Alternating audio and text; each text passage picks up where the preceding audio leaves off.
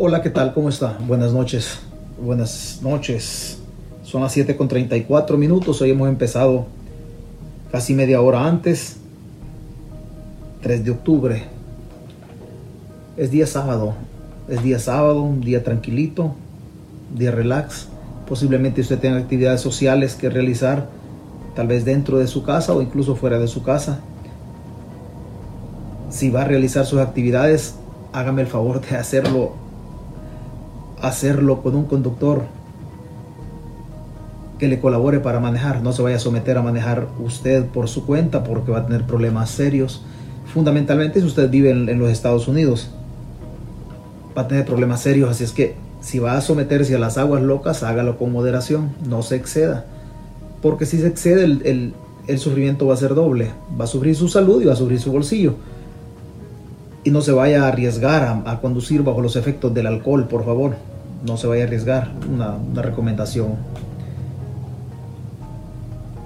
Siempre siguen pasando cosas en El Salvador. Hoy no transmitió el Chero, no transmitió, no sé qué le pasó al Chero, pero no transmitió. La verdad que también, también esto es, es complicado porque, porque, porque hay que, hay que destinar tiempo para esto. Hay que destinar tiempo. Quiero agradecerlos a todos ustedes que se han conectado, a DJ Guanaco, a la gente que va, a escuchar la transmisión en, eh, las páginas que de comparte él, a los que en el futuro también lo vayan a escuchar, muchas gracias, se los anticipo. Fundamentalmente a Dios que nos tiene vivos nuevamente en otra herencia de 24 horas que nos da. No paramos, no paramos, seguimos trabajando, seguimos luchando por llevar siempre sustento nuestras, a nuestras mesas. De eso es lo que se trata. Muchas gracias José Fernández, Arnoldo Cruz, María Torres, Marvin, Marvin Flaco, o Melvin Flaco, primera vez que lo veo por acá. Muchas gracias. Sergio Echeverría, gracias Sergio hasta Houston. Y así Yolanda Velasco, Ana Chávez, muchas gracias. Todas las personas que se conectan, muchas gracias.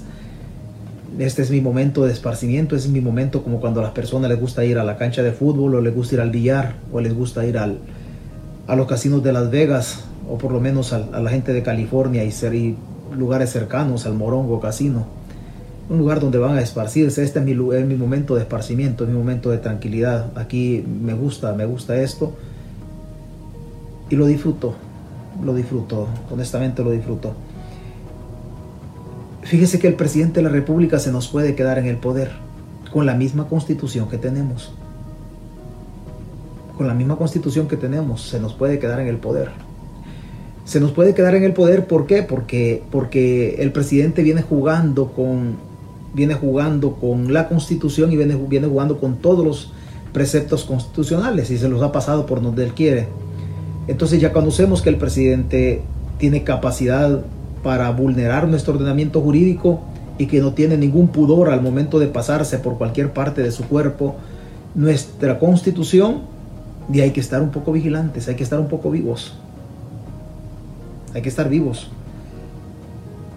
Hoy hay una fundación también, una fundación americana me parece que saca un reportaje muy, muy bonito en relación al, pacto, a cómo ascendió Nayib Bukele en la política contando con el beneplácito y el apoyo de las estructuras pandilleriles. Ya no lo saca el Faro, ya lo saca otra, otro, otro medio digital, ya es, ya es otra cosa. Pero pero lo que, pero lo que, lo que, nos, lo que nos gusta. El presidente de la República nos dio a nosotros indicios de hacia dónde iba desde el primer día que tomó posesión. Desde el primer día que tomó posesión, él nos dio indicios hacia, hacia dónde iba. Ese día que tomó posesión, el presidente juramentó al pueblo en El Salvador, o por lo menos a sus seguidores. Por lo menos a sus seguidores, los juramentó. Después el presidente tiene otro acto el 11 de noviembre en donde recibe el bastón, de manera simbólica recibe el bastón de la conducción de la Fuerza Armada de manos del ministro de la Defensa Nacional.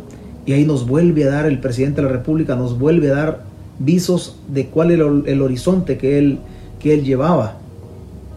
Que él llevaba, tomando en cuenta el 11 de junio, aunque obviamente el hombre sigue llevando el, mismo, el mismo horizonte y más, más punzante, ha penetrado, ha penetrado mucho más el presidente. Y, esto es peligroso para la, para la institucionalidad, es peligroso. Pero escuchemos, escuchemos, escuche usted el audio, no va a poder ver el video, porque, pero escuche el audio del día que en la, al interior de la escuela militar él recibió el, de manera simbólica el bastón que se lo entregó el ministro de la Defensa Nacional en, lo que se refiere a la conducción de la, de la Fuerza Armada. Escuche lo que ese día dijo y es bien curioso, es bien curioso. El presidente nos viene diciendo qué es lo que quiere hacer, pero nosotros no queremos poner atención. Antes de todo, yo le quiero decir una cosa, esta es una crítica propia, es una crítica mía, es una crítica mía. Yo no tengo partido político en El Salvador y mi inclinación ideológica sigue siendo libertaria o liberal. Por lo tanto, no tengo por qué hacerle, hacerle la barba o enrollarme o hacer campaña en favor de ningún partido político en El Salvador, porque ni el Frente, ni el, Frente, perdón, o el FMLN, ni Arena, eh, hasta hoy han llenado mis expectativas en razón de mis valores y principios, de mis aspiraciones políticas que como, que como individuo, que como ser, ser humano puedo, puedo tener o buscar. Así es que esta es mi opinión a través de la libertad de expresión. Muchas gracias y se lo reitero Muchas gracias por estar acá. Pero escuche lo que dice ese día 11 de junio del 2019. Es el tercer día en este año que recibo un gran honor de parte de este glorioso pueblo salvadoreño. El primer día fue el 3 de febrero, el día que hicimos historia en nuestro país y dejamos el pasado atrás y miramos hacia el futuro. El segundo día fue el primero de junio, el día que oficialmente me convertí en el presidente de todos los salvadoreños. Y el tercer día es este, en el cual oficialmente recibo el bastón de mando de esta gloriosa Fuerza Armada. Nuestra Fuerza Armada es la institución más respetada de todo nuestro país. No lo digo yo, lo dicen todos los salvadoreños. Nuestra Fuerza Armada es la institución más respetada de todo nuestro país. Pero como le dije a un ministro que venía de la administración anterior y que continúa en nuestra administración, hay una gran diferencia en ser ministro del gobierno anterior y ser ministro de este gobierno. La diferencia es de que la población espera muchísimo más de nosotros que lo que esperaban antes. La diferencia es que la vara está mucho más alta ahora. Vamos a pausar acá, porque lo vamos a hacer dos partes. Al final no vimos diferencia. Al final no vimos ninguna diferencia. Los actos de corrupción de los gobiernos anteriores se han seguido replicando, repitiendo en el Ejecutivo eh, vigente. El gobierno de Bukele, en cuanto al Ejecutivo y la conformación o la inclusión de personas que, ostentan o que son parte de las de la Secretaría de Estado, la diferencia no es mucha. No es mucha, la diferencia es en tiempo y en caras o en rostro que son diferentes, pero las prácticas abusivas y corruptas siguen siendo las mismas. Por lo tanto, la vara no quedó muy alta la vara no tuvieron problema en superarla y quizá en algunos momentos la han superado con creces. La han superado con creces. Esta gloriosa Fuerza Armada ahora tiene que ser más gloriosa que antes. Esta gloriosa Fuerza Armada ahora no está comandada por quienes la comandaban antes, sino que está comandada por este servidor.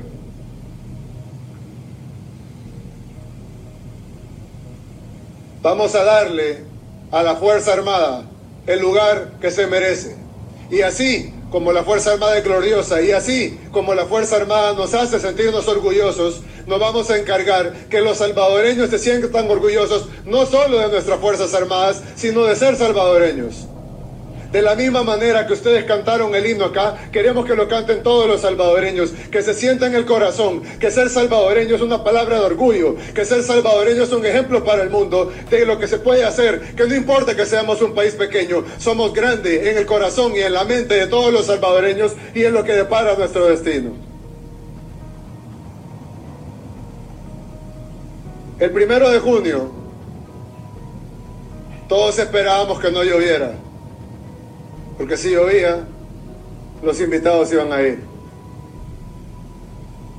Este día yo le pedí a Dios que lloviera, porque así demostrábamos la disciplina, la entereza, la lealtad, la fuerza y el honor de nuestras Fuerzas Armadas. Aquí nadie se mueve, llueva, truene o relampaguee. Y ahora quiero saltarme el protocolo y sé que no han practicado para esto y sé que cada uno tiene un general y un coronel y un encargado de cada división. Pero como su comandante general les voy a dar una orden. Y les pido que hagan un juramento. Y al final todos dirán, sí, juramos. Juran defender a nuestra patria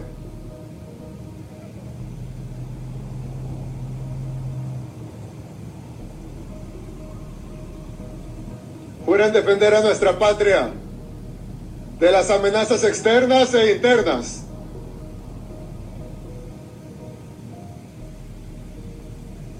de los enemigos externos e internos.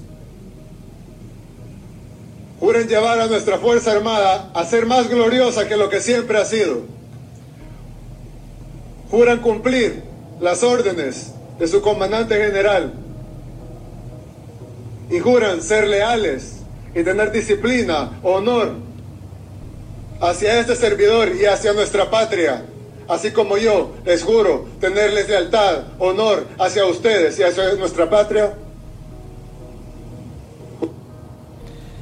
Aquí inicia el problema. Aquí da inicio el problema en el rompimiento del protocolo. Aquí inicia el problema y lo voy a retroceder un poquito para que nos demos cuenta dónde inicia el problema de nosotros el 11 de junio. Comandante general, y juran ser leales y tener disciplina, honor hacia este servidor y hacia nuestra patria, así como yo les juro tenerles lealtad, honor hacia ustedes y hacia nuestra patria. ¿Juráis? En el rompimiento del protocolo el 11 de junio se da un fenómeno bien bonito.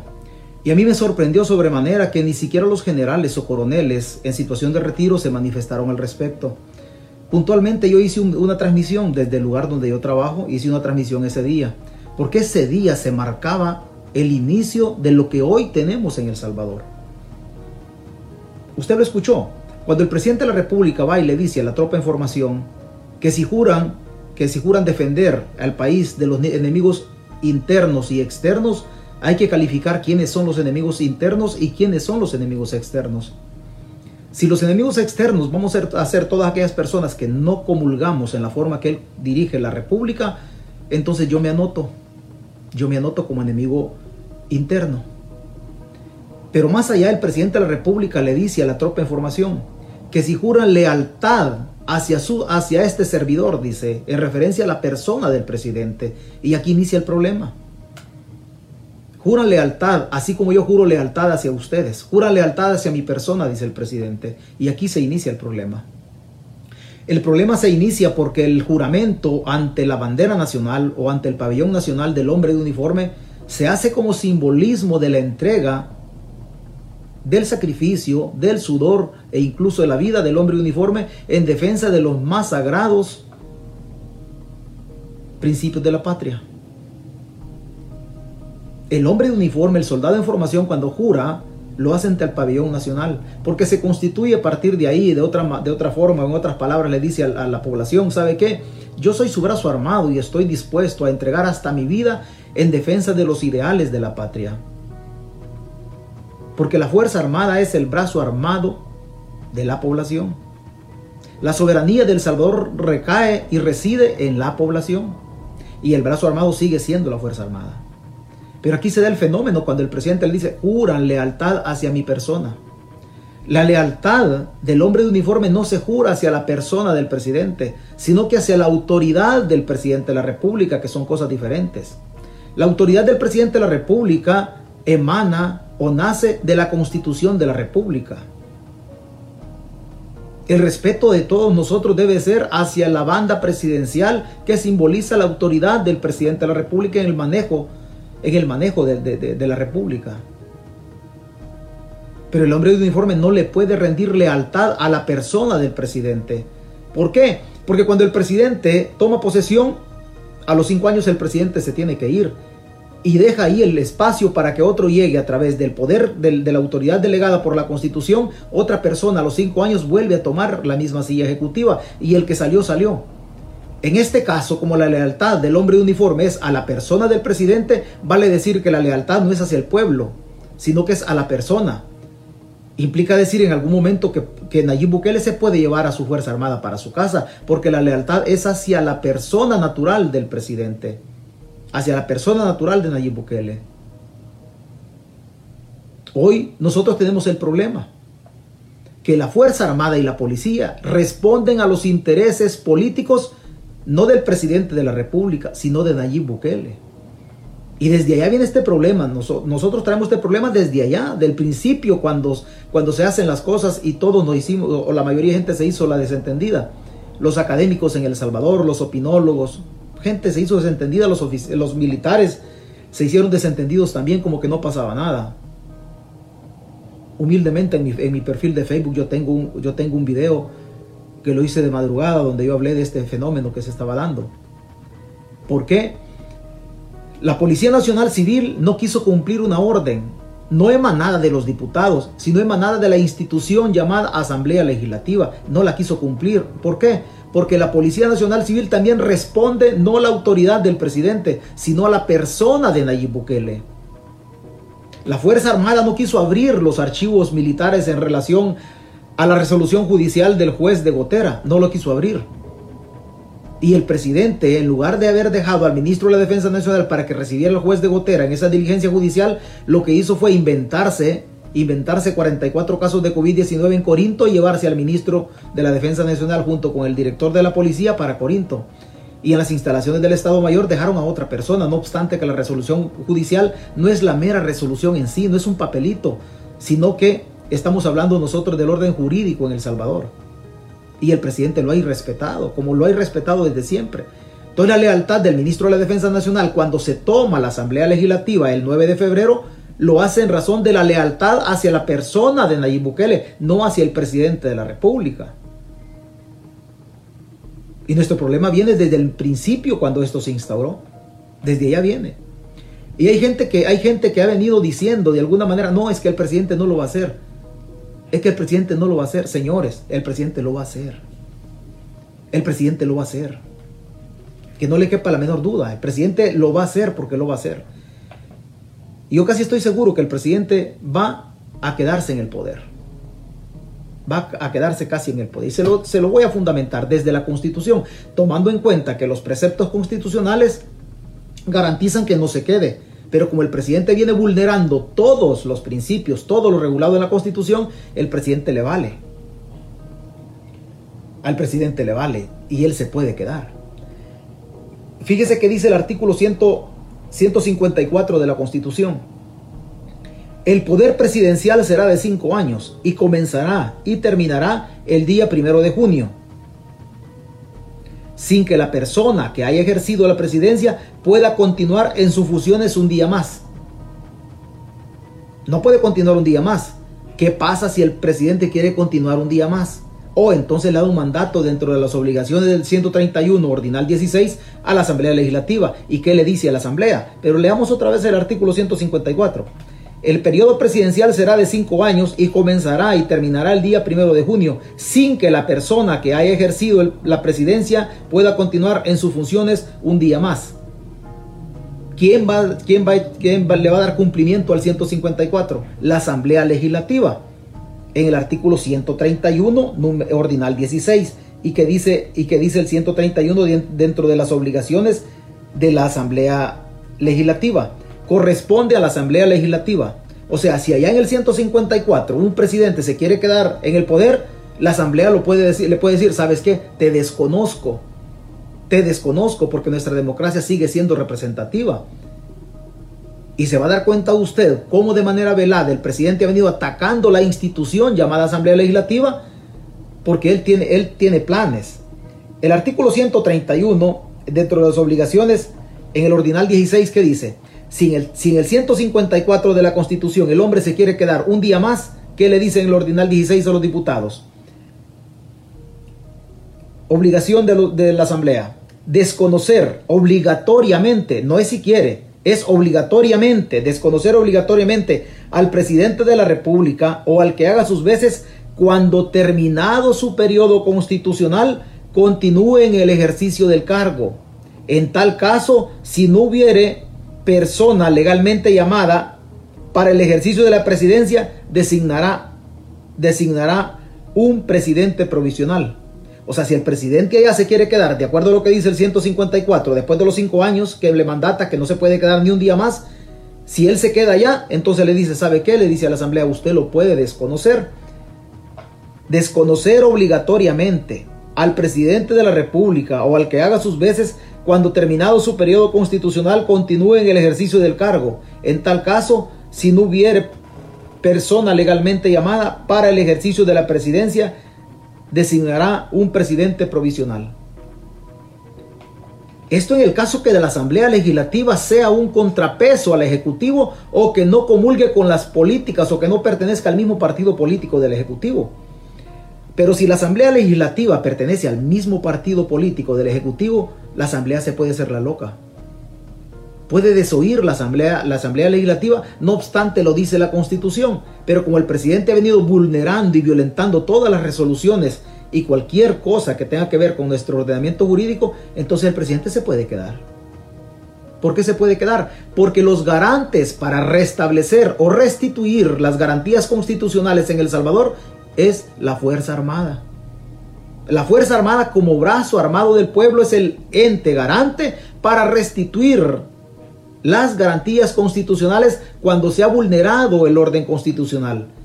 Pero en este caso, como la Fuerza Armada responde a intereses de lealtad a la persona de Bukele, la Fuerza Armada se hace la loca.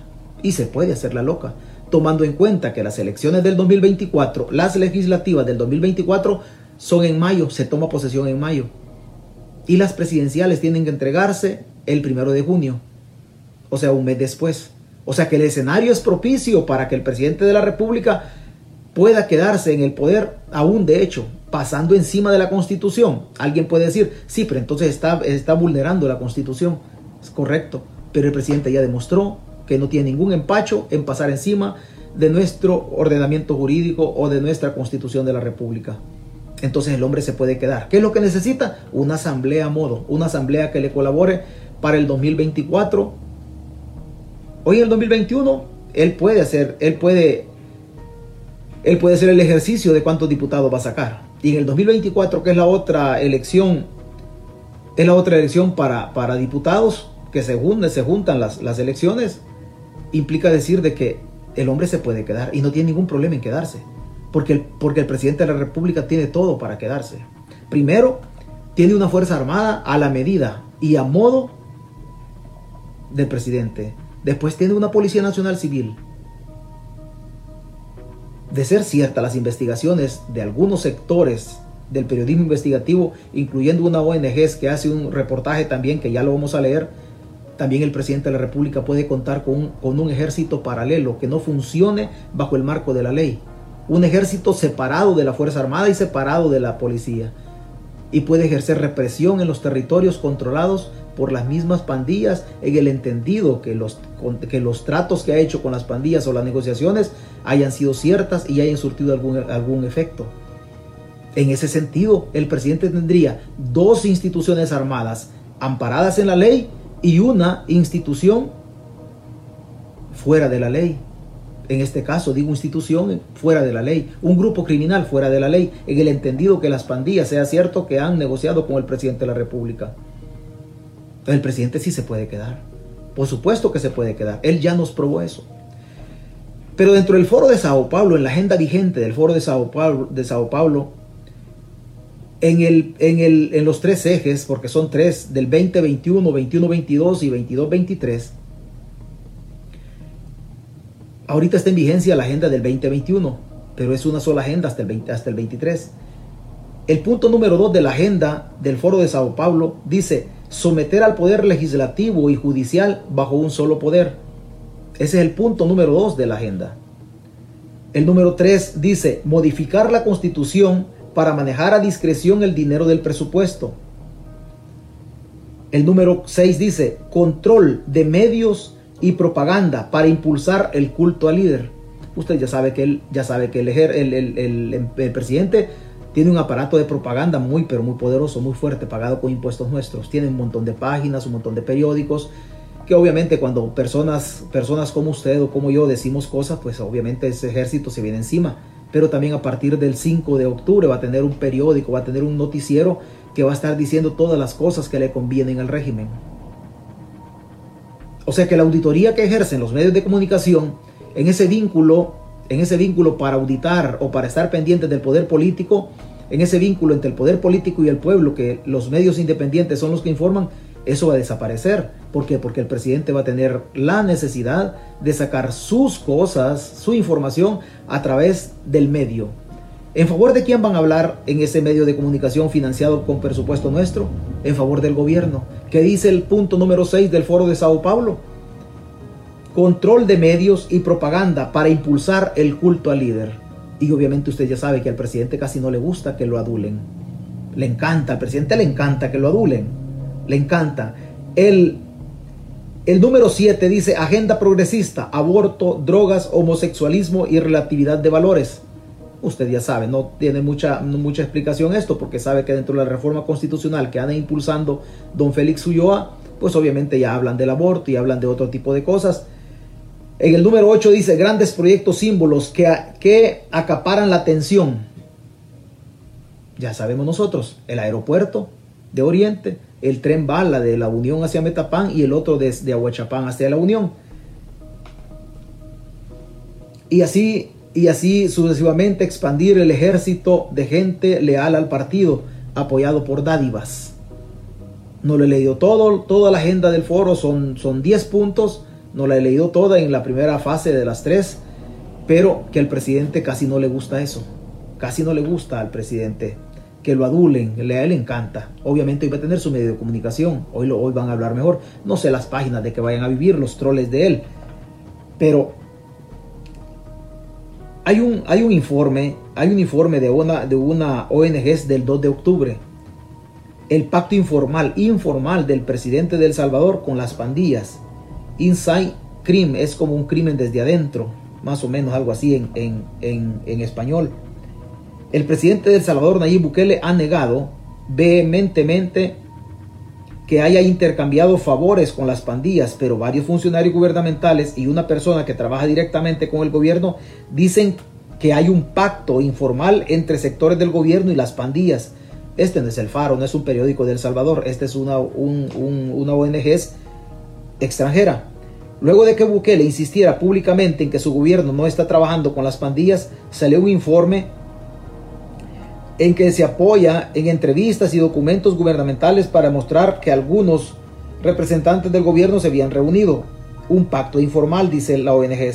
Paralelamente a esas investigaciones, Inside Crime estaba haciendo sus propios informes en los que relataba la manera en que las pandillas habían utilizado su dominio en el centro histórico de San Salvador para expandir su poder. Parte de esos informes se, se centraron en el periodo en el que Bukele fue alcalde de San Salvador 2015-2018.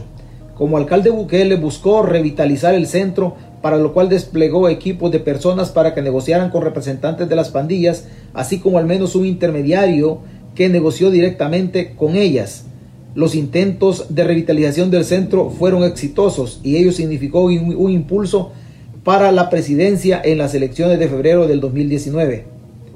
Antes de la publicación de dicho informe, la ONG consultó a media docena de policías y agentes de inteligencia policial salvadoreños, así como un asesor del gobierno en proyectos de desarrollo y seguridad, un asesor de la policía, dos agentes de seguridad antipandillas y un funcionario del gobierno que trabaja en barrios controlados por las pandillas y quien tiene conocimiento directo de las interacciones del gobierno con ellas, con el fin de indagar cómo Bukele, quien asumió cargo en junio del 2019, estaba negociando con las pandillas, ahora como presidente, dado que las fuentes mencionadas temen represalias o efectos negativos en su relación con el gobierno.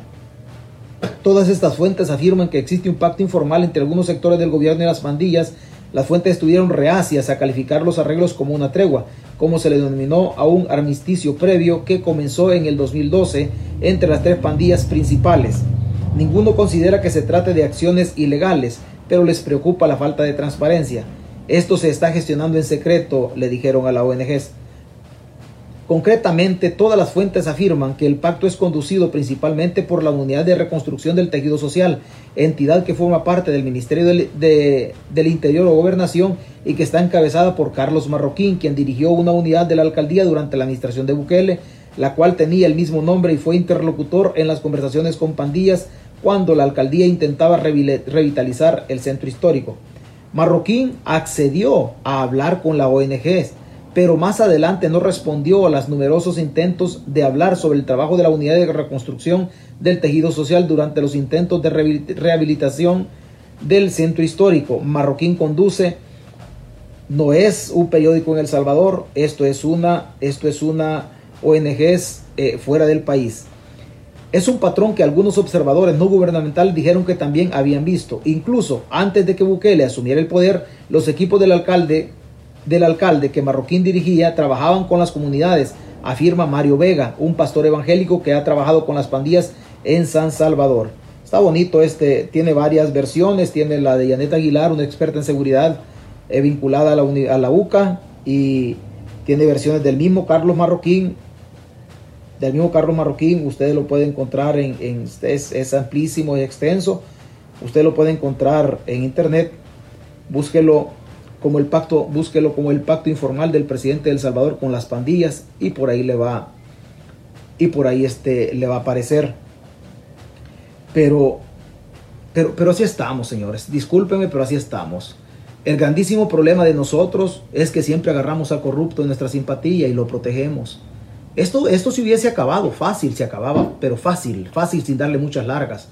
Si cuando se mencionó a los personeros vinculados a Arena, en el caso de Norman Quijano y otras personas, si en ese caso la ley hubiese sido pareja y hubiese sido, hubiese sido eh, pesada, hoy no estuviéramos en estos problemas. El problema es que nosotros como sociedad siempre damos mucha larga a los procedimientos y no exigimos que la ley sea pareja y que no haga distingos en razón a quién se le va a aplicar. Venimos desde 2014 del 2014, hace seis años venimos chineando este problema de las pandillas. La gente vinculada a Arena protege a, sus, a, sus, políticos vinculados al partido, lo mismo hacen los del FMLN y lo mismo hacen los de Nuevas, los de nuevas Ideas o el partido de gobierno. Y aquí es este problema, la ley no tiene que ser distingo. Si alguien, alguien pateó la línea, esa línea tenue, delgada de la ley, pues que le caiga la ley, simple y sencillamente. Si Norman Quijano vulneró el ordenamiento, pues que le caiga la, que le hubiese caído el peso de la ley. Yo públicamente lo dije en muchas ocasiones acá, tiene que desaforarse, tiene que desaforarse. El diputado Quijano debió ir a, ir a los tribunales comunes a probar su inocencia y no protegerse en el fuero constitucional, en ese privilegio procesal. Lo mismo, lo mismo hoy con los, lo mismo con los personeros del FMLN y lo mismo con los personeros vinculados al gobierno de Bukele. El gran problema de todo esto es que nosotros como pueblo nos hemos segmentado o dividido de tal suerte que cuando aparece gente vinculada a arena, está bien, es una buena investigación. Cuando aparece gente vinculada al FMLN, está bien, es una buena investigación. Pero hoy que le tocó las costillas al ejecutivo de Bukele, oh no, fíjese que los periódicos El Faro o quien haga la investigación son panfletos, son amarillistas, porque justamente les tocaron las costillas al ejecutivo.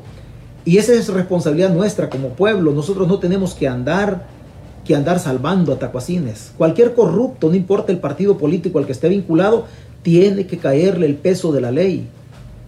Porque esas distinciones que hace la ley y esas protecciones que hacemos nosotros desde la simpatía ideológica son los que nos tienen hasta ahorita doblados como país. Y eso hace que otros tacuacines como Tony Saca el otro año salgan. Y eso hace que otros pícaros que han agarrado dinero de las arcas del Estado no respondan ante la ley, porque nosotros siempre, siempre le endosamos el apoyo, tomando en cuenta que en muchas ocasiones se comulga con la ideología política del, personero que pertenece a ese partido. Ahí es donde estamos mal nosotros. No, no, tenemos que defender tacuacines o corruptos, ni en ningún momento. Si queremos construir una patria, un país eh, diferente, con equidad, un país en donde busquemos nosotros la prosperidad, obviamente tienen que desaparecer los privilegios desde las leyes amañadas para proteger los robos o las conductas delictivas o delincuenciales de muchos políticos. Y nosotros al final siempre nos quedamos que la ley siempre nos, nos la aplican a nosotros. Las gradas se barren de arriba hacia abajo, no de abajo hacia arriba. El día que la gente de abajo se dé cuenta que la ley es grosera, que la ley es pésima, que no tiene miramiento, que no, tiene, que no consiente a nadie, ese día El Salvador va a caminar por senderos diferentes. Pero cuando le aplicamos la ley a la señora de San Francisco Botera que se robó cinco, cinco pedacitos de carne de red de un súper y le cayeron cinco o seis años por el robo, ahí nos estamos torciendo nosotros. Porque no sabemos si la señora, independientemente el delito está, pero si, si la señora fue y, fue y, agarró esa carne porque tenía hambre. Independientemente el delito ahí está. Pero ¿por qué le aplicamos la ley solamente a aquellos que no tienen posibilidades de pagar un buen, un buen equipo de abogados para que los defiendan? Y después nos quedamos nosotros aplaudiéndole al corrupto en nuestra simpatía. Hoy tenemos el problema, nadie quiere entregar cuentas. Nadie quiere entregar cuentas. Y los seguidores del presidente de la República, cuando se les dice que tienen que entregar cuentas, dice, oh, es que arenazis y, y, frentudos, no sé cómo, no sé cómo el epíteto que le ponen. Es que no se trata de proteger a aquellos ni proteger a estos. Se trata de que nosotros tenemos que ser parejos en la exigencia que como individuos, como sociedad, tenemos que hacer en el manejo de la cosa pública. Señores, no es cinco lo que estos pícaros manejan y no es cinco lo que los pícaros nos han robado. No son cinco centavos. Es un buen platal el que se ha perdido en las arcas del Estado. Y no me puede decir, oh, no es que fíjese que hoy le toca a este. Hoy le toca a este, porque ya robaron a aquellos, hoy le toca a este. Oiga, ¿y cuándo le va a tocar a usted? ¿Cuándo va a tener usted el privilegio de que a las 3 de la tarde puede comerse un pedacito de pan con café en ese espacio que le queda entre el almuerzo y la cena? No vamos a tener nunca ese espacio, nunca vamos a tener ese privilegio. ¿Por qué andamos defendiendo a los tacuacines que nos corresponde defender, porque adoptamos, adoptamos a los sinvergüenzas. Nosotros somos bien mansitos, adoptamos a cualquier pícaro, a cualquier pícaro. Muchos de ustedes le aplaudían a, Mauricio Funes, miren con lo que salió. Otros le aplaudían. Tony Saca dijo que, de que las, madres solteras ya no iban a estar solas. Parece, parecía ser que según el eslogan de campaña, a todas las iba, les iba a conseguir pareja. Al final no, no solamente las dejó solas la madre soltera, sino que dejó a los niños sin la leche y sin la ayuda del Estado a través de las del sistema de salud pública. O sea, dijo que las madres solteras, dijo Saca, en su campaña no iban a estar solas, pero de repente se llegó el dinerito que podían tener, que, eh, que podían pagar pediatras para que atendieran a los niños de esas madres solteras. Que desde los discursos, los discursos de los políticos son discursos bonitos, bien estructurados y bien montados para manipular nuestra mente. El problema no está en el discurso, porque el discurso nosotros lo compramos de manera fácil. El problema está en la realización cuando se materializa lo que ellos están proponiendo en el discurso. Los discursos de los partidos políticos o de los políticos en El Salvador casi tienen que ver con la tarjeta de crédito. Casi tienen que ver con la tarjeta de crédito. La tarjeta de crédito basta y sobra que usted ponga su firma en el voucher que le dan después de hacer la compra y que el poder de su firma usted se endeuda. Con los políticos, con el poder del voto, nosotros los instauramos en el poder y después se quieren quedar ahí. Y no solamente se quieren quedar, sino que se llevan el dinerito que nos corresponde. Nos hemos convertido en una sociedad muy, pero muy fácil, muy benévola, muy benevolentes, muy fáciles de manipular. Doblamos las rodillas ante, ante quien no las tenemos que doblar y después, y después queremos que las cosas sean diferentes. Y no pueden ser diferentes. No pueden ser diferentes, porque para que el país cambie es, es importantísimo, es imperioso que nosotros como individuos cambiemos primero. Si nosotros no cambiamos, el país no va a cambiar. Si usted está esperando que los políticos en el 2024, en el 2029, vengan con otras ofertas para solventar sus problemas, déjeme decirle que si usted se va a quedar esperando en una hamaca, o en una cama, o en una banqueta, o en un zancudito de madera en su casa, no va a suceder. Eso nunca va a suceder porque el único, llamado y responsable, la única persona responsable de sacar adelante su porvenir es usted mismo. Es usted mismo. Y mientras nosotros no cambiemos el concepto de las cosas y dejemos de estar diciendo que si al presidente le va bien, nos va a ir bien a nosotros, eso es absolutamente falso, eso es absurdo. A un gobierno, a un gobierno, aunque le vaya bien, al pueblo no le va a ir bien. Porque un gobierno no genera riqueza. Un, gobierno administra la riqueza que nosotros como pueblo generamos. Vale decir que para que al gobierno, para que a nosotros nos vaya bien, nos va a ir bien a todos. Pero primero, no es al gobierno que le va a ir bien, es al individuo, es a los ciudadanos. En la medida que usted tenga espacios o accesos a mejores empleos más remunerados, eso quiere decir que en el interior de su casa va a haber otro presupuesto familiar para salir a gastar, salir a comprar la despensa y pagar nuestros impuestos en el caso del IVA. Si usted gana más, después tiene que pagar el impuesto a la renta. ¿Cuál es la riqueza? Lo que nosotros tributamos. El gobierno va y administra los impuestos de nosotros. Para que, para que al país le vaya bien, es necesario que a nosotros como individuos nos tiene que ir bien. Porque el gobierno solo administra lo que nosotros producimos. Entonces no es cierto de que si al gobierno le va bien, nos va a ir bien a nosotros. A nosotros nos va a ir bien mientras nosotros tengamos mejores, mejores salarios y más posibilidad de tributar más dinero para las arcas del Estado. Ese dinero tributado a las arcas del Estado, ese dinero tiene que hacer un retorno en, en obras y servicios a nosotros. Obras como el mejoramiento de carreteras o el mantenimiento de las carreteras para que su carrito no se arruine. Esa es una obra en la cual se manifiesta el retorno del, del impuesto que usted ha pagado. Una escuela en su cantón, la infraestructura en, en salud, una clínica, un hospital, son obras de retorno también puede ser retorno en servicios del Estado. ¿Servicios de qué? Servicios de agua potable, de electrificación de su cantón o de electrificación en las zonas oscuras de su colonia. Son servicios en donde el Estado tiene que retornar el impuesto que nosotros pagamos. El Estado solamente administra la riqueza nuestra. No es cierto, si al gobierno le va bien, nos va a ir bien a nosotros. No es cierto, el gobierno no genera nada. Los impuestos son para eso, para que se retornen en obras y en servicios. No son para que se los roben tampoco y tampoco son para sentar a personas que nunca han trabajado a mantenerlos de los impuestos que los que trabajamos generamos.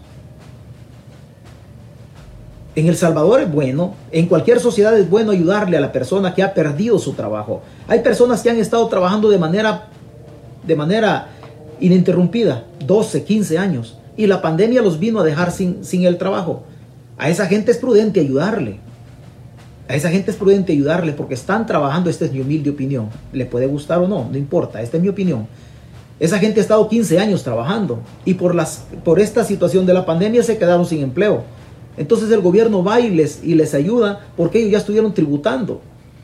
Pero de repente nosotros en nuestra sociedad y con el perdón, con el perdón, hay muchos que no les gusta trabajar, pero al momento de estar mamando de la teta del Estado, vienen y también se agregan a que les repartan. No podemos repartir lo que no generamos como sociedad. La riqueza de nosotros la generamos a través del trabajo, a través del tributo, a través del impuesto que pagamos. Si no, si no trabajamos, obviamente el Estado, el, el país va a ser más pobre. Pero siempre se quiere que se siga repartiendo y no se puede repartir lo que no se tiene. No se puede repartir lo que no se tiene. Si nosotros no tomamos, no tomamos la batuta, el destino o el rumbo del Salvador en nuestras manos cuando salimos a la empresa, a la bodega, a la fábrica, a laborar, a trabajar, a producir. Si no lo hacemos de esa manera, el país va para un hoyo. Pero el problema es que algunas personas dentro del segmento social quieren trabajar, pero hay otras que quieren vivir de lo que el trabajador, de lo que la gente trabajadora va y tributa o paga impuestos. De ahí quiere vivir. Y la gente cree que hay que vivir con el, sudor de la frente. Sí, así dice la Biblia, pero la Biblia no dice que hay que vivir con el sudor de la frente de otro. Y si todos no nos podemos a trabajar al unísono y no salimos en una competencia de producir para levantar el país, el país no se va a levantar. No se va a levantar. Porque simple y sencillamente la riqueza del Salvador es usted y somos, somos todos. Somos todos. Pero si nos sentamos todos a que nos mantengan y a que nos regalen la comida, no vamos para ningún rumbo. No vamos para ningún rumbo. Yo entiendo que esta plática es mía haciendo uso de la libertad de expresión y que no es una plática que le satisface a mucha gente. No es una plática, pero yo no estoy interesado en llenar escenarios, yo no soy artista. O sea, no me interesa llenar escenarios, solamente hago uso de mi libertad de expresión. Después está si usted está de acuerdo conmigo o no está de acuerdo y no pasa absolutamente nada. Pero el país tenemos que sacarlo todos adelante y los que no quieren trabajar tienen que ponerse a trabajar aunque sea jalar leña para vender. Y los que tenemos la posibilidad de tributar, tenemos que tributar a tiempo y en las cantidades correctas para que el país no caiga. Por eso yo siempre he dicho que no es opción, no es opción dejar de enviar remesas a El Salvador, porque las remesas no son para Bukele, tampoco son para Arena ni para el Frente, son para que la economía, para que el país no colapse. Estamos a punto de tronarnos, estamos a punto. Bukele hace mofa del retraso de salarios a Asamblea. Y todo el pueblo se mofa del, retraso de salarios a, a, la asamblea. Y la gente dice, está bien que no les paguen. Está bien que no les paguen. Nuestro, nuestro presidente o El Salvador va a salir a, a prestar dinero al, a las multilaterales. ¿Cómo le van a prestar dinero las multilaterales a El Salvador si no tiene dinero ni para pagar los salarios adentro? Y si no tenés dinero, le van a decir, para pagar los salarios que tenés que pagar al interior de tu, de tu país, entonces ¿cómo nos vas a pagar los préstamos a nosotros? O sea, desde el momento que le dicen a los diputados, no, no les vamos a pagar, la gente aplaude. Pero esto, esto tiene consecuencias, consecuencias en los organismos multilaterales que prestan dinero o en los fondos privados de inversión. ¿Quién le va a prestar a una, a una institución o a un país que está quebrado, que no tiene ni para pagar el recibo de la luz, ni para pagar los salarios que tiene que pagar internamente? Y después hay que salir a prestar 1.200 o 2.000 millones de dólares para financiar el presupuesto. Pero no, no, alcanzamos ni a pagar, ni a pagar los salarios que tenemos que pagar de manera ordinaria o mensualmente. Vale decir que después, ¿qué vamos a tener para pagar la deuda? Nos van a tener desconfianza porque van a pensar que somos tramposos, porque tenemos mucha deuda y no producimos y todos queremos estar sentados esperando que papá gobierno, que papá Estado pase por ahí dejando la bolsita. Es difícil, sinceramente, es difícil lo que nos pasa. El presidente tuiteó que pondrá un centro de acopio para diputados. El presidente burlándose, cuidado, cuidado. Realizar una colecta, dijo el presidente de víveres, en pro de los 60 diputados de Arena y el FMLN, planteó en tono de burla el presidente de la República, Nayib Bukele, ante la falta de pago de salarios de septiembre en la Asamblea Legislativa. Pondremos un, pondremos un centro de acopio para recolectar víveres para los diputados de Arena y el Frente, escribió el mandatario en su cuenta de redes sociales el pasado jueves en horas de la noche. ¿A usted le puede parecer gracioso que el presidente de la República se ponga en Twitter a mofarse o a burlarse de sus opositores políticos? A mí no me parece gracioso. ¿Y sabe por qué no me parece gracioso? Porque las obligaciones del presidente de la República son otras. Tienen que ser otras en razón de sacar el país adelante y no estarse mofando de los, de los diputados. Después el presidente de la República se molesta porque los diputados no le aprueban, no le aprueban créditos, Así no vamos a salir adelante. El presidente necesita de los diputados y los diputados necesitan también, urgen que colaboren con el presidente. Así no vamos a salir. usted se imagina un chiquillo de estos, como el presidente de la República, poniéndose a tuitear y a burlarse de sus opositores. Solamente en agosto, en agosto sale la noticia, el 24 de agosto, que el régimen de Maduro tampoco pagó a sus diputados. El régimen de Maduro en Venezuela. O sea, parece, ¿verdad?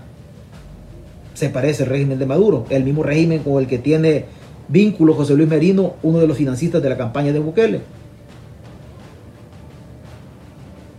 Estamos mal, el presidente burlándose. Está bien que se burle cualquier ciudadano, al fin, al fin y al cabo no es obligación nuestra, pero el presidente tiene en sus manos la conducción de la República, no es cualquier cosa, no es cualquier cosa. Y parece ser que el cargo de presidente de la República a Bukele le está quedando grandecito. Honestamente le está quedando grandecito. Y no me vaya a confundir que yo estoy diciendo que hubiese ganado el Frente Orena. No es esa la idea. Estamos, estamos tratando o estamos criticando la actitud hostil e irresponsable de la persona que ostenta el cargo en el Ejecutivo. No es cierto, no es correcto que se ande burlando. Sinceramente eso no es correcto. Eso, habla, eso habla muy mal. Eso habla muy mal. En la democracia nos permite a todos discutir. Es bueno discutir, administrar las diferencias para luego llegar a una conclusión y ponernos de manera civilizada, ponernos de acuerdo para que el país se enrumbe. Si no, no vamos a salir de esto. Que los diputados pasen discutiendo en este desorden a nadie le conviene, señores. A nadie le conviene. Es más, es más, habrá un momento, habrá un momento que no va a tener ni para pagar los troles del gobierno los troles que en las transmisiones pasan dejando sus insultos y que son asalariados y que, que nosotros les pagamos a los troles.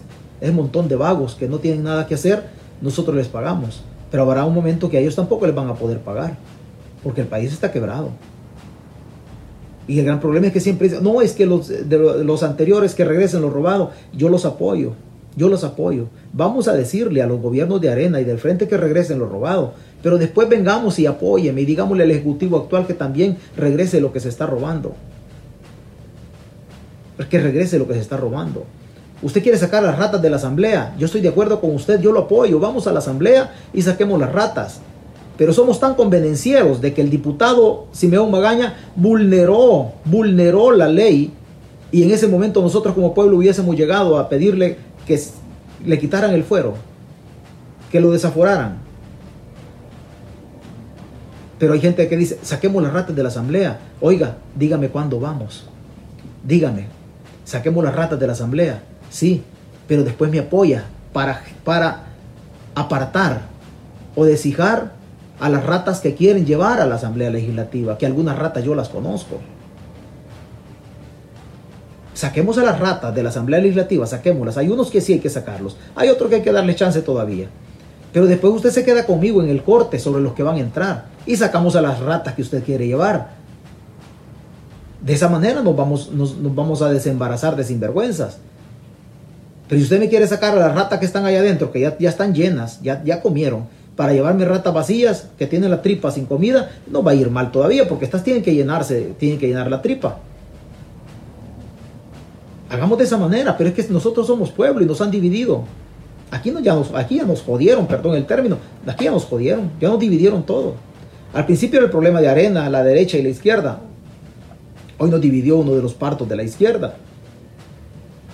Y a él no le interesa absolutamente nada. No le interesa. Presidente se puede quedar en el poder.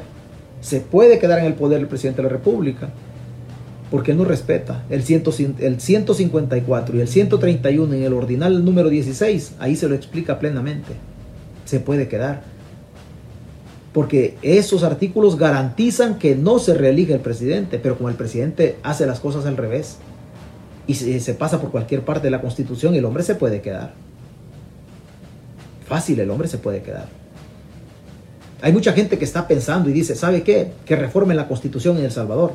Yo le voy a decir una cosa, en Venezuela se reformó la constitución. Usted ya sabe cómo está Venezuela. En Ecuador se reformó la constitución. En Bolivia se reformó también la constitución. En Brasil se reformó la constitución y vaya a ver usted los, los, los casos de corrupción de esos gobiernos que reformaron la constitución. El problema no está en la constitución. Ahí no es el problema. El problema está en las instituciones, en las personas sinvergüenzas que van y corrompen las instituciones. Nuestro problema no es de, constitución. Obviamente van a, van a, querer impulsar una reforma en la constitución por otros motivos, pero no es porque la constitución nuestra nos, nos sirva. Pero igual, cada uno, esta solamente es mi opinión. Usted puede, usted tiene que, no es que puede, tiene que, que formarse su opinión. No se quede con lo que le dice un opinólogo. Hay muchos opinólogos que andan en los sets de entrevistas en El Salvador que son gente pagada ellos andan recibiendo un dinerito, hablando de mejor manera para aquel que mejor dinero les aporta.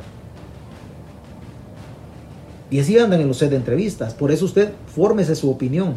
No se quede esperando, no se quede esperando eh, copiar el mensaje de otro. No, no se quede. Por favor, usted tiene que formar su opinión. Porque usted deje de andar siguiendo personas. El líder, el único líder para usted tiene que ser usted mismo. Nadie más. Nadie más. ¿Cómo estamos en El Salvador? Jodido, va, sin comida, con los recibos de la luz para arriba, dos, tres dólares en algunos casos, con la economía contraída, obviamente no tenemos esa capacidad para pagar tres dólares más. Y así todas las cositas se han ido hacia arriba, 10 centavos más, 15 centavos más, con una economía que no camina y con las fuentes de empleo que tampoco aparecen y que la gente esté en su casita y que sale a las calles, se sube al bus y paga la cora a ver qué pasa, a ver si consigue algo en la calle. Pero realmente la economía está, está mal porque las fuentes de trabajo están cerradas. ¿Cómo le hacemos? Siempre le piden al pueblo, siempre le piden al pueblo, mire pueblo, soquese el, el cinturón, soquese, colaboremos. El gran problema es que siempre los políticos le piden al pueblo que se soque el cinturón, pero ellos no se bajan los salarios. En toda la pandemia usted no ha visto el gobierno que a través de sus ministros o de las autónomas se hayan, eh, se hayan descontado o quitado un porcentaje de su salario para destinarlo al combate del COVID. No, nunca, nunca. Los diputados tampoco y así otros. Pero siempre se le pide al pueblo que por favor, ¿sabe qué pueblo? Hay que restringir algunos gastos. Pero los políticos nunca, nunca se socan el cinturón. Y si no veo, vea usted cómo está su vecino, vea usted cómo están las carreteras, vea usted cómo están los hospitales tan cacaraqueados que han sido, pero la verdad es que la verdad es que eso no funciona. O vea cuando usted va al, al o a la tienda. Cada día el dinero alcanza menos por la inflación, por los precios que se han ido hacia arriba. Pero seguro estoy que las cuentas de muchos funcionarios de gobierno, de muchos de la burocracia en El Salvador, las cuentas siguen rebosantes. Ellos no han sufrido ningún problema. No han sufrido ningún problema.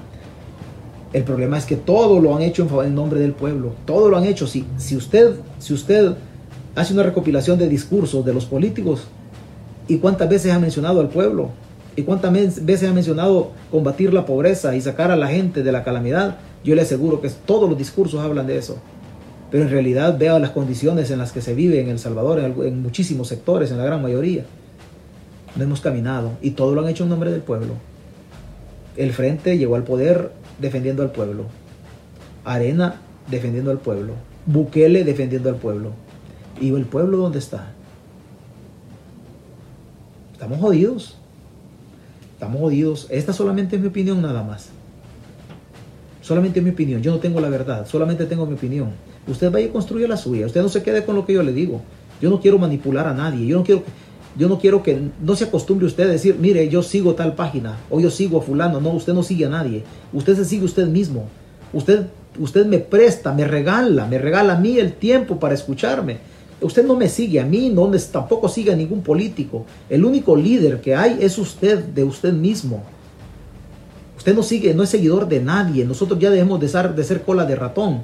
Ya no tenemos que andar siguiendo a nadie. Tenemos que nosotros por sí mismo, el individuo por sí mismo tiene que, tiene que ser su propio líder. Águila Vilanova es un, es un troll del presidente de la República. Me dice, callate arenero vendido. El muchacho es un troll de, es un troll de, de, de, la presidencia de la República. Águila Vilanova. Este, Mario Parada Cabal dice, arenero mediocre. No se puede opinar, la gente siempre relaciona, la gente siempre relaciona. Nosotros nunca hemos participado con, esos partidos políticos, nunca. Pero cuando les toca vincular al presidente de la República con la corrupción y las mafias enquistadas al interior de la izquierda política, ahí no dicen nada. No dicen nada por desconocimiento quizá. Pero a Nayib Bukele no lo vinculan ustedes con la corrupción del FMLN o que, o Nayib Bukele mamó la primer pacha política al interior de las filas de, la izquierda en El Salvador. Es bien fácil. sin, sin, usted vea, vea los, lea los, los comentarios de la gente vinculada o porristas, porristas en muchos, en muchos casos, no siempre, pero en muchos casos a sueldo del gobierno, porque ellos eso hacen meterse en las páginas y se quedan cortitos con el comentario, solamente es el insulto.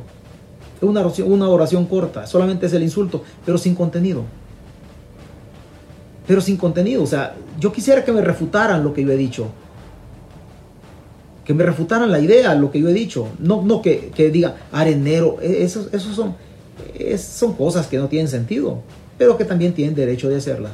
Obviamente tienen derecho de hacerlas. Mucha gente no deja ni siquiera, no deja ni siquiera no usa ni siquiera su foto de perfil. No usa ni su foto de perfil. Es que es fácil decirme, no, que a vos te paga, ¿quién? El frente te paga arena, te paga Simán, te paga Calleja, no sé quién más me paga. Es bien fácil decir, ¿cuánto, cuánto me puede pagar? ¿Cuánto me puede pagar? Un ejemplo, hagamos un ejercicio. ¿Cuánto, me, cuánto pueden pagar esas personas? ¿Me le gusta dos mil, tres mil dólares por estar hablando aquí en favor de ellos?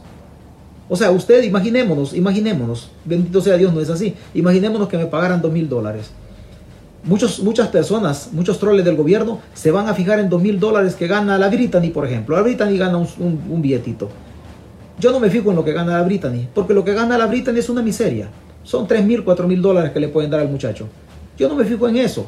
¿Por qué? ¿Qué hago yo con fijarme en cuatro mil dólares de la Brittany si al final se los gana por estar editando y estar pasando sus videos? Y me fijo en 4 mil dólares de la Brittany, no me voy a fijar en 3 mil millones de dólares que están volando. ¿Para qué me voy a fijar yo en esos dineritos que le pueden dar al, equipo de propaganda del gobierno y no me voy a fijar yo en los miles de millones de dólares que están perdiendo por otro lado? Imagínense que los seguidores del gobierno digan, oh, es que a ti te dan 2 mil dólares o 3 mil dólares. En el caso que a mí me pagaran. Pero ¿por qué se fijan los 2 mil o 3 mil dólares y no se fijan los 3 mil o 4 mil millones de dólares que están volando por otro lado? No tiene, no tiene sentido. Simple y sencillamente son distractores que ellos ponen para, para atacar a aquellas voces disidentes. Pero ¿por qué no, por qué no hablamos? ¿Por qué no hacen números usted? ¿Por qué no hace la campaña usted de decirle a su presidente que entregue cuentas? ¿Por qué no quiere entregar cuentas? Si las cuentas fueran correctas, si fueran pulcras, fuera honrado el hombre, entregara cuentas para convencer a los escépticos como yo de que se está haciendo bien el trabajo. Si no quiere entregar cuentas, ¿por qué no entrega cuentas? ¿Por qué en lugar de decirle a otro arenero, decirle frentudo a otro, ¿por qué no va y le exige al presidente de la República y sabes que yo voté por ti? Entrega cuentas. Vaya y dígaselo. Dígaselo. Usted tiene el derecho de decírselo. Pero se fija en, dos, eh, en un dinerito que le pueden dar a la Britannia. No, no nos fijemos, son pequeñeces. Ya son pequeñeces. Honestamente. Muchas gracias por haberse conectado. Muchas gracias, eh, Connie Verdugo, Félix, Félix Hernández, Isaías Isaías Pizarro. ¿Cómo dijo Isaías? Yo los leo así como vengan. Pende, ¿Cómo? Pendeje, pendejerete, dijo. Pendejerete. Muchas gracias por su concepto, Elías. Muchas gracias. No pasa absolutamente nada. Otra vez, cállate viejo terengo. Muchas gracias por, por su concepto. Gracias, gracias. Se le agradece. No hay nada más, no hay nada más ridículo que relacionarme con la izquierda política en El Salvador. No hay nada más ridículo que me relacione con la derecha política. No crea que porque yo aparezco en mi foto con uniforme de guardia, a mucha gente vinculada a la izquierda no le ponga atención al uniforme. Si a usted a estas alturas de la vida le genera escosor el uniforme de Guardia Nacional, no le ponga, no le ponga atención al uniforme. No, no le ponga. Yo me siento cómodo porque es parte de mi historia personal, pero usted no le ponga atención al uniforme de guardia. Eso es otra cosa. Allá es cuando yo tenía 17, 19 años. Hoy es otra cosa y podemos discutir conceptos diferentes. A ese uniforme no le ponga atención. No le ponga atención. Eso es similar de que aquí se conecta gente con, la bandera del FMLN y yo porque vengo o participé en la guerra en las filas de la Fuerza Armada, me le voy a lanzar con diatriba de insulto a la gente que, que pone su, su banderita del frente. Si al final tienen derecho a participar y tienen derecho a identificarse como quieren, si esa es la democracia y si no aprendemos a vivir de manera civilizada, y, y también respetándonos cada uno en este sistema democrático, entonces, ¿para qué estamos acá? ¿Yo qué voy a hacer a estas alturas de mi vida, 40, 30 años después? Voy a estar guardando rencores ideológicos con la gente que nos volamos plomo, balazo en aquellos montes de cabañas o, o la troncal del norte. Y yo voy a venir a guardar rencor con esta gente. Yo no siento rencor por nadie. Y así puede poner su banderita. Y la gente se molesta porque ahí aparece la foto mía de cuando era Guardia Nacional. Orgullosamente fui Guardia Nacional y no pasa absolutamente nada. Y no pasa absolutamente nada. No se, no se, sienta, no se sienta incómodo por eso. No porque yo pasé por la fila de la Fuerza Armada quiere decir que soy arenero. No, no es cierto. No es cierto. No porque usted sigue al presidente de la República quiere decir que usted es corrupto. Usted no es corrupto. Usted es un seguidor del presidente. Usted apoya al presidente. Pero seguro estoy que usted es una persona íntegra, una persona honorable. Que el hombre sea un poquito travieso de las manos, pues eso, ahí está. Y lo pueden decir las alcaldías de, de Nuevo Cuscatlán y San Salvador. Pero usted no se sienta mal. Gracias José Fernández, José Abelardo. Gracias. Roberto Claros, Ninro Castro. Muchas gracias, Ninro.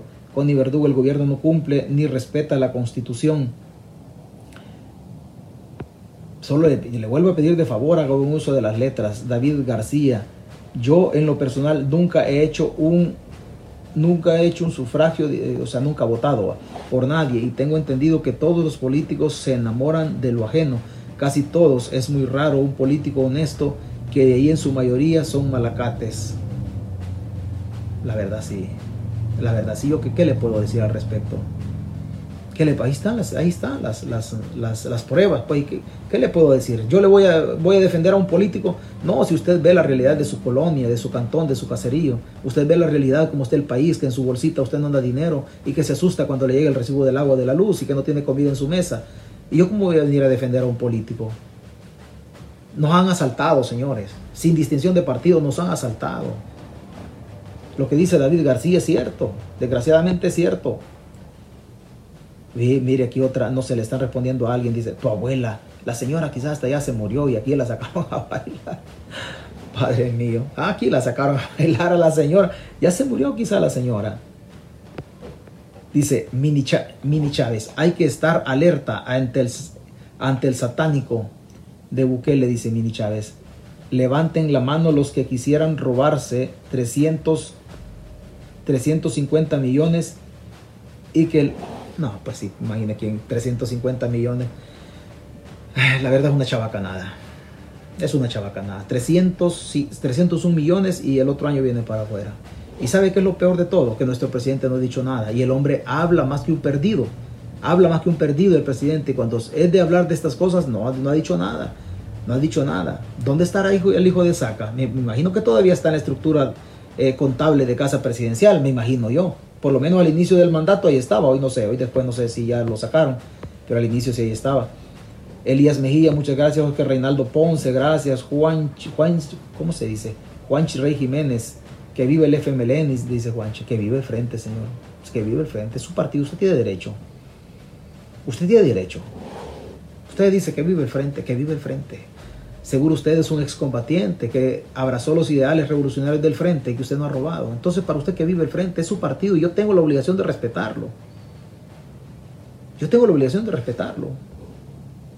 Esa fue la educación. El FMLN y Arena han dejado así. Así que aguántense. Ay, conceptos, Dios mío. Pero bueno, cada quien. Juanchi, no sé si le decían retorno a usted, dice, dice según su indicativo. Dice Juanchi que arena, arena, pues, arena es otra cosa, dice, se la compé. César, buenas noches. Yo sigo ningún político, dice pero esta es una realidad y lo están logrando por la escasez de conocimiento.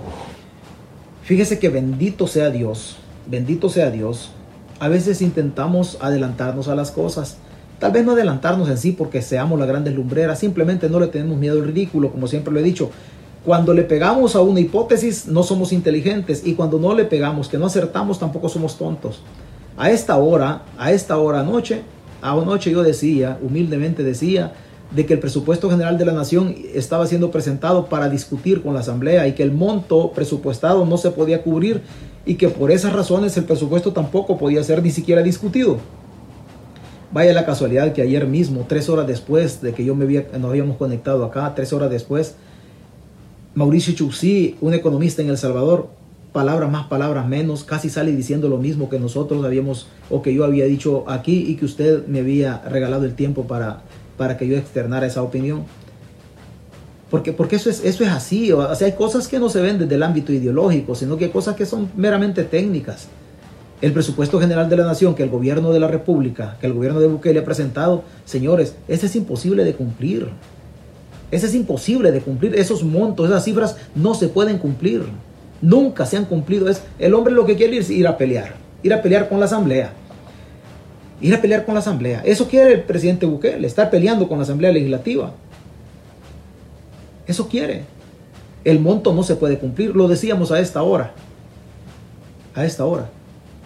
A las 10, 10 y media de la noche el, economista lo consigna en el diario El Mundo y decía lo mismo que yo había dicho.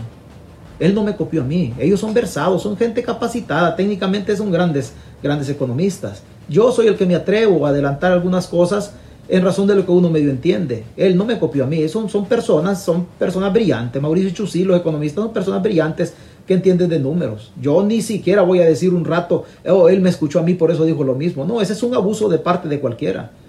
De parte de cualquiera. Nos, nos atrevemos a, a, nuestra opinión en virtud de lo que medio entendemos y porque nos, nos asiste el derecho de criticar el manejo de las finanzas pero Mauricio Chusí lo dijo, grandísimo, gran profesional, don Mauricio, gran profesional el ingeniero. Pero, pero aquí lo habíamos dicho antes, porque no le tenemos miedo al ridículo. Yo me lo... No, Juanchi, ya, Juanchi está escribiendo cualquier cosa, eso ya no lo puedo leer, Juanchi. Eso ya no lo puedo leer, esa grosería ya no la puedo leer porque, porque no, no, no está bien. Aparecieron, aparecieron los hijos del diablo, dice, dice Ana. Rocky Rodríguez, muchas gracias. José Luis Sol, ¿qué puedes esperar?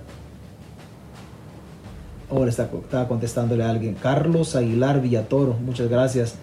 Águila Villanueva, el rumbo del Salvador lo tiene nuestro presidente y el pueblo y darle patada final a esos hijos de puta de Arena y del FMLN. ¿Está bien? Ese es, ese es, esa es su idea, esa es su opinión, está bien. Lo único que yo le puedo refutar es que por qué hace uso de palabras, de palabras soeces. ¿Por qué hace uso para externar su opinión? No es necesario hacer uso de ese tipo de palabras. Hay, gente, usted le llama hijos de puta a todo. Es que tengan cuidado, tengan cuidado, tengan cuidado. Los actos de corrupción del gobierno son tantos y van a salir más todavía. Que tengan cuidado, el 3% se les puede hacer más grande, el 3%, y ustedes pueden ir bajando. Ustedes pueden ir bajando. Yo les puedo sacar una diferencia en, razón de los gobiernos de arena y ustedes que le tanto que le tiran a los areneros. Los gobiernos de arena eran corruptos. El gobierno de Bukele es corrupto. Están iguales. Están iguales. Los gobiernos de arena eran corruptos y había trabajo. El gobierno de Bukele es corrupto igual que los de arena, pero no hay trabajo, ni siquiera una maquila. Es más, hasta las maquilas están yendo.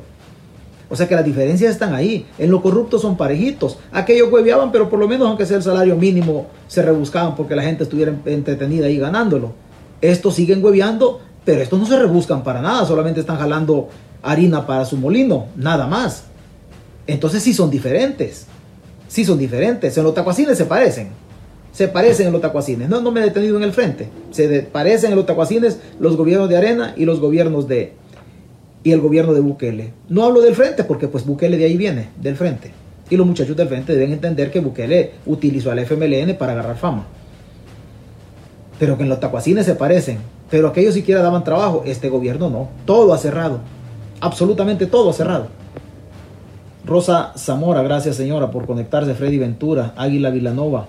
Lo cierto que la Chichilco dice es descerebrada, dice. Bueno, usted lo dice, yo no le he dicho Águila Vilanova que la Chichilco es descerebrada, dice. Correcto, dice Nelson Santos Ayala, Miguel Santos, perdón, Nolasco Ayala. Correcto, César, el gobierno es... Sí, pienso que sí, pero igual, le repito, cada quien con sus conceptos. Yo lo único que le agradezco es que me, me haya regalado su tiempo. El país no tiene los recursos simple y sencillamente, dice Sergio. Esa es la realidad y no podemos estar prestando dinero para estar haciendo donaciones, préstamos, dinero que dinero, pero para generar empleos, para que así los ciudadanos puedan tener la oportunidad de que alguien les dé trabajo. René Bermúdez, muchas gracias. Águila Vilanova, gracias Águila Vilanova por su, por su Kendra, Kendra Torres, diputados basura, dice. Borja Orellana, qué buena nota. Mm, muchas gracias por su concepto. Froilán Antonio, Gracias, Roland, hasta el occidente. Carito Fuentes, gracias. Sergio Echeverría, el presidente es un ridículo. El presidente es un ridículo, dice. A los seguidores, vamos a ver, un ridículo a los seguidores, los a lo lejos les causa gracia, pero la opinión internacional se mira muy mal. Otra vez Águila Vilanova, un saludo Águila, dele, siga, siga opinando. Gorra Loca está como niño Virgo, dice Juan de la Cruz de pastor no tenés nada. Rata me dice, no, yo no tengo nada de pastor. No, no tengo nada de pastor. Honestamente, yo no soy pastor. No soy pastor, yo no, yo, yo soy, me gusta la espiritualidad, pero solamente como un proyecto personal. No, no, no soy pastor. Yo tampoco soy sacerdote, Señor. No venga buscando eso en mí, que no, no lo va a encontrar. Eso no le gusta a las focas que ustedes hablen. Señores, muchas gracias. Si no he podido leer su comentario, ahí me disculpa. Seguro con el transcurso de en el transcurso que vayamos viendo la, la, transmisión nuevamente les voy a contestar a los que han dejado su comentario. Yo solamente les agradezco el favor de su atención, que han designado un rato de su tiempo para, para escucharme. De ahí para allá siempre le voy a decir lo mismo. Vaya y construya opinión. Vaya y construya opinión. Vaya y construya. Construya su riqueza, su porvenir. Construyalo usted, es el único dueño. Si usted está esperando que un político, que un diputado, que el presidente, que un alcalde le solvente su vida y usted va a estar en la maca esperando esos resultados, mire, vaya buscándose otra maca, porque la que tiene se le va a podrir de tanto esperar y para que la cambie y sigue esperando. O sea, eso no va a pasar. Eso no va a pasar. Porque el único responsable, el único arquitecto de edificar, de construir, de ponerle bases sólidas a, a ese edificio llamado vida es usted, nadie más, nadie más. Si a usted le va mal, ese resultado de sus decisiones. Si a usted le va bien, excelente. Son excelentes las decisiones que ha adoptado. El triunfo tiene muchos padrinos, el fracaso se lo come solito. Solito se lo come el que lo sufre. El triunfo tiene muchos padrinos, pero el fracaso se lo come solo. Es por eso es que usted no está esperando que otro le solvente las cosas. Es usted el único.